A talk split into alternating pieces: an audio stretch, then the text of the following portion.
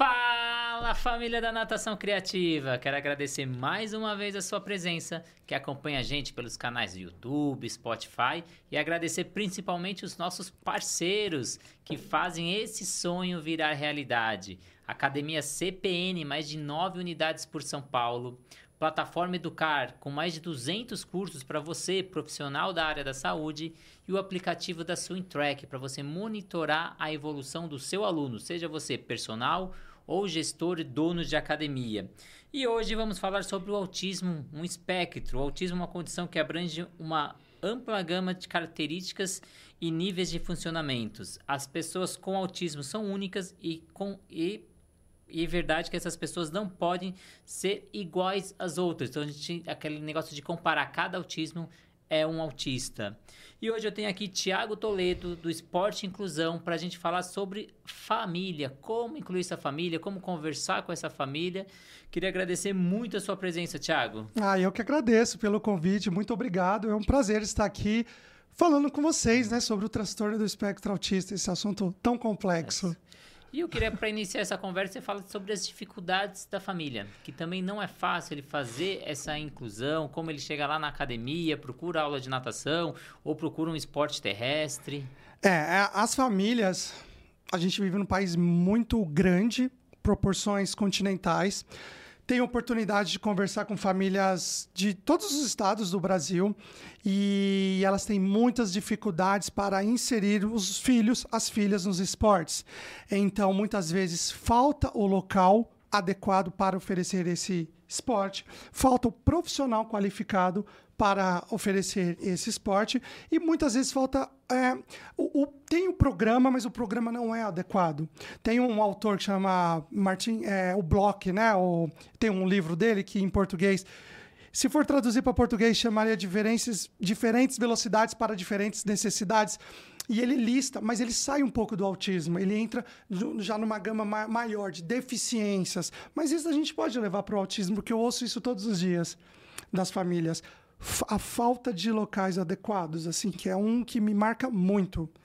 E por não ter o profissional qualificado, muitas vezes a academia deixa de aceitar a pessoa com autismo.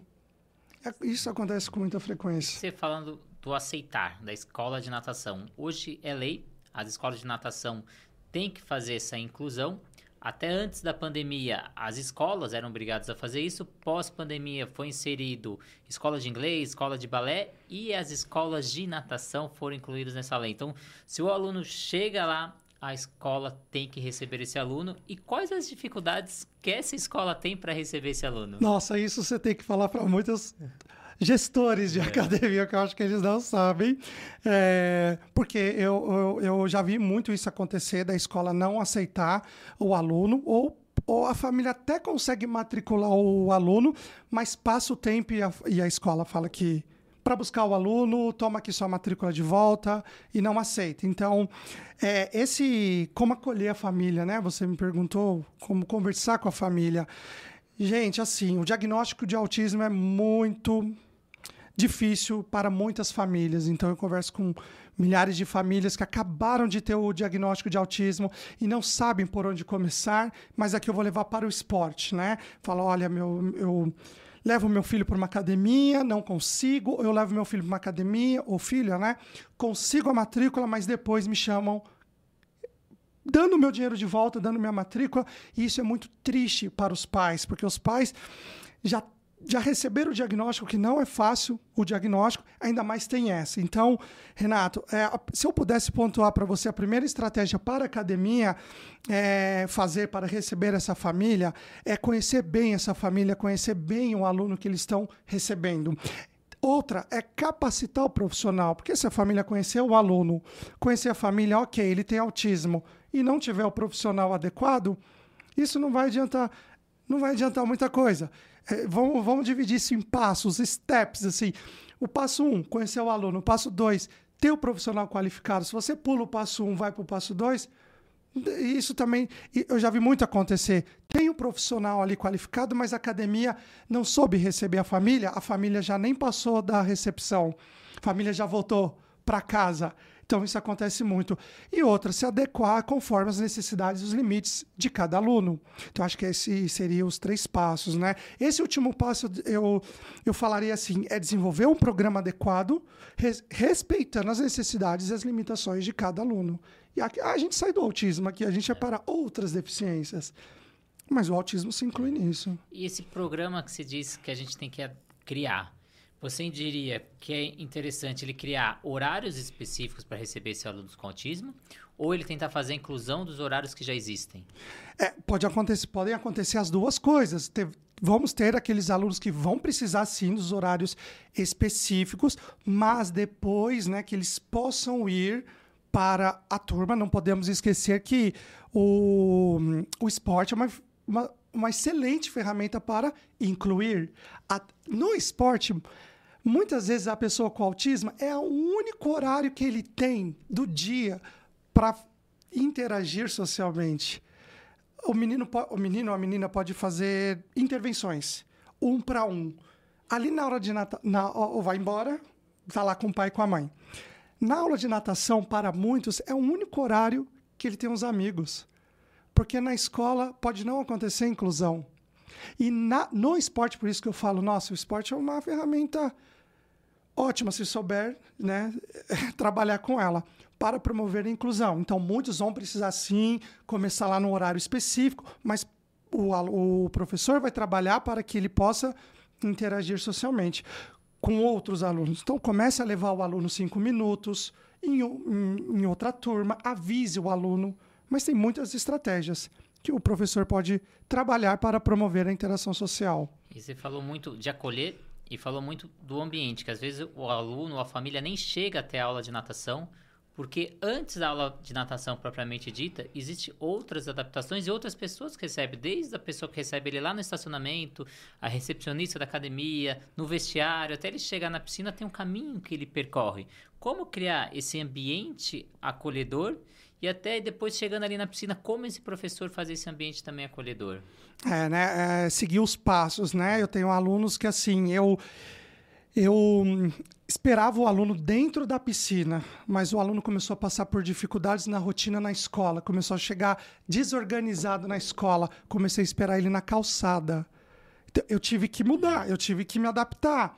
Então, tem passos para a gente fazer uma boa inclusão. Por exemplo, o aluno vai até a aula de natação, mas ele só fica na academia, ele não, ele não entra no ambiente. Ok, ele vai chegar um dia a entrar na piscina. Então, o professor vai entender essas necessidades do aluno, né? Que seja um funcionário ali para ficar do lado dele. Olha que legal, olha a piscina. É, ah, ele quer ir embora, vamos embora. No outro dia, vai voltar lá, vai ficar 10 minutos. No outro dia, vai até a piscina, vai molhar o pé. No outro dia, vai entrar na piscina, ficar um pouquinho e vai embora cada aluno tem a sua limitação. Então, se a academia entender isso, entender o transtorno do espectro autista, entender as características, eles vão e aquilo vai fazer sentido para eles. Se eles entenderem, por exemplo, que uma das características do autismo é trabalhar com rotina, previsibilidade e, e tem que fazer, e eles necessitam dessa introdução gradualmente na natação, isso vai fazer muito sentido para eles. Mas se a academia não entender as características do autismo, isso não vai fazer sentido nenhum. Eles vão pegar a criança, o adulto, adolescente, e vão querer que a criança, ou o aluno lá, o adulto, adolescente, entre na piscina. Aí o ambiente fica aversivo. E a próxima vez que o pai falar em natação, a, a, a pessoa não vai querer. É. Então, a gente falou muito na entrevista passada sobre anamnese, na entrevista que a gente falou sobre estratégia de ensino na natação. Se você não assistiu, corre lá para ver a entrevista anterior. E a gente está recebendo esses pais, esse aluno pela primeira vez. Vamos imaginar o que, que eu tenho que falar, quais são os passos que eu falo para esse pai, uhum. que que, que eu vou conversar, que anamnese, que perguntas são necessárias fazer, o que, que é importante nesse primeiro contato? Vamos lá. Tem academias que têm psicólogas, mas nem todas têm a psicóloga, né? Tem a, a, pessoa da recepção, que em muitos cursos que eu dou de capacitação, as academias colocam todos para fazer o curso. Todos, desde a recepção, faxina, segurança, guardador de carro, Todos. Isso é muito importante, porque todos vão compreender as características do autismo. Então vamos lá. Primeiro contato: chegou na recepção, a família falou gostaria de fazer uma matrícula. A pessoa da, da, da recepção vai explicar os planos, métodos, vai fazer uma, um tour. E se essa e se essa. Tem famílias que levam os filhos da primeira vez, que nem é para entrar na piscina, mas é para conhecer a, a natação. Aí podemos montar uma ficha de anamnese, não especificamente para o autismo, porque existem outros transtornos, outras deficiências. Podemos montar uma ficha de anamnese mais genérica, vamos dizer assim. Nome do aluno, o é, que, que o aluno gosta de fazer, os interesses restritos a gente já pega ali. O aluno tem algum diagnóstico? Pode não ser autismo, pode ser autismo, pode, mas pode ser outro diagnóstico. Pode ser transtorno do processamento sensorial Poxa, se o aluno, se o professor receber um aluno com transtorno do processamento sensorial e não entender que ele tem isso, ele vai falar com o aluno sem parar, vai tocar o aluno, o aluno vai entrar em crise. E a gente nem está falando do autismo aqui. Então, essa é a importância de saber o diagnóstico. Tem alguma comorbidade? Porque especificamente o autismo, com ele vem comorbidades. É, qual é a melhor forma de passar instruções para essa pessoa? É instrução física, verbal, visual, modelo, gestos? Ali a gente já vai saber qual é a melhor forma de passar instruções. Por exemplo, o aluno faz terapias. Todo mundo usa suporte visual com ele, porque não faz sentido usar suporte verbal. Todo mundo usa visual. Ele chega na natação, ninguém sabe disso que, que vocês acham que vai acontecer? Vai ser frustrante, porque o professor vai falar para esse aluno. Então, é importante saber se qual se, uh, se tem alguma instrução melhor que o aluno trabalhe. Isso é fundamental. Outra pergunta também que eu acho fundamental: toma remédios? Qual remédio? É, em qual horário? Remédio a gente sabe que resolve de um lado, estraga do outro lado, né? Eu vejo muito isso acontecer quando o aluno muda de remédio, quando muda de dosagem de remédio. No autismo, isso, é, isso acontece com uma certa frequência. O aluno faz terapia, às vezes pode fazer a terapia, a família não falar que tem um diagnóstico, aí a escola entra em contato com a, com a equipe de terapeutas para entender melhor sobre o diagnóstico. Então são perguntas que eu acho muito importantes, né? Eu já fui fui coautor de um livro uns 5, 6 anos atrás, eu escrevi exatamente isso. E eu acho que são perguntas não somente para o fundamentais, não somente para o autismo, mas de outros transtornos. Muitas vezes, Renato, recebe as academias recebem um aluno que não eles não aplicaram a ficha, o aluno já começa com uma com os comportamentos que começam a chamar atenção. E eu pergunto para os professores: vocês aplicaram a ficha? Não. Aí eu já vi professor falando, mas aquilo é autismo. Você não dá o diagnóstico. Como que você vai chegar para a família e falar é autismo? Eu já vi muitos professores querendo conversar com a, com a família depois dessa. Já recebeu o aluno, o aluno está lá na piscina fazendo aula. Já começam ali os comportamentos. E os, e os professores querendo conversar, falar que tem autismo. E eu falo, é só o médico que dá diagnóstico. Essa, essa conversa com a família é uma linha muito tênue. É, é bem sensível. É muito difícil para a família, então, né? Então, vamos lá, Tiagão. Tem alguns casos que a gente tem essa ficha de anamnese e os pais não colocam nessa ficha de anamnese ou porque está naquela fase de luto, que ele ainda não está aceitando, ou muitas vezes porque aquele recebeu muito não. Então, ele não informa que Sim. ele que, ele, que a criança tem autismo. E o professor começou a observar alguns comportamentos. E, ah, aí, e aí? Como chegar nesses pais? Sim, ó, tem, tem uma coisa também que pode muito acontecer, que está com o diagnóstico aberto. Aí a família acaba não falando, né? Então vamos lá. Uh, recebeu o aluno, não aplicou a ficha de anamnese, o aluno começa a bater muito no colega, começa a gritar muito, que são os comportamentos bem normais bem normais que eu falo assim, são os comportamentos disruptivos que acontecem muito ali na, na natação. Aí voltando lá para academia. Tem academia que tem um coordenador. Eu sempre falo para o coordenador ter essa conversa com a, com a família. Tem um jeito certo de ter? Depende. Eu acho que não tem. Depende da família, porque tem famílias que dão abertura para você, tem famílias que não dão abertura. Tem famílias que você vai conseguir conversar pessoalmente, tem famílias que você nem vai conhecer. Você vai conhecer a babá do, do aluno. Pode conversar com a babá. Eu sempre falo para o coordenador: não tem psicóloga? Quando tem psicóloga, ótimo professor, mande para dê para a psicóloga esse é, essa tarefa. Mas quando tem o, coordenador, né, eu sempre falo, né? Jogue para o. Fale para o coordenador conversar. E aí muitos coordenadores falam assim, mas como? Como que eu vou falar com a família? Fale que vocês estão observando, não serve para todas as famílias, que isso fique bem claro. Com muitas famílias, isso eu já fiz, que eu já fui coordenador, e eu falei nós estamos observando, observando alguns comportamentos dentro da aula de natação. Gostaríamos de saber se esses comportamentos estão acontecendo em outros ambientes. Está acontecendo no ambiente escolar? Qual escola que ele estuda? Tem um contato da escola? Ah, está acontecendo na terapia ocupacional. Ele faz terapia ocupacional? Quem é o profissional? Dessa terapia ocupacional. Vocês estão vendo que eu não pedi diagnóstico, eu não perguntei do diagnóstico. Eu falei que nós estamos observando alguns comportamentos e gostaríamos de saber se esses comportamentos estão ocorrendo em outros ambientes. Pode começar por aí. Porque muitas pessoas, quando eu falo dessa pergunta, falam: Meu Deus, eu vou ligar para a família e perguntar: o seu filho tem algum diagnóstico? E eu falo: Não, não é por aí, tem outras vias. Tem muitas outras vias. Mas eu acho essa bem apropriada.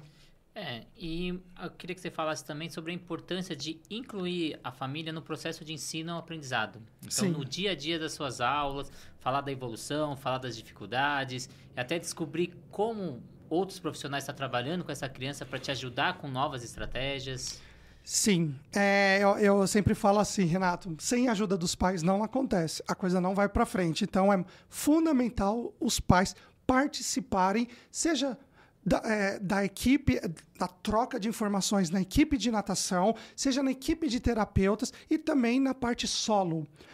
Afinal de contas, nós trabalhamos para, nosso, para que o nosso aluno tenha autonomia, para que o nosso aluno tenha independência. A gente não quer que o aluno dependa de ajuda física para o resto da vida. Nós queremos autonomia, nós trabalhamos para isso. E nesses 20 anos trabalhando com autismo, nossa, eu poderia escrever meu quarto livro Aliás, eu penso nisso, só falando disso, nessa linha do tempo da pessoa que começou a necessitar, necessitando de muita ajuda física, passando a necessitar minimamente de ajuda física, somente de ajuda verbal.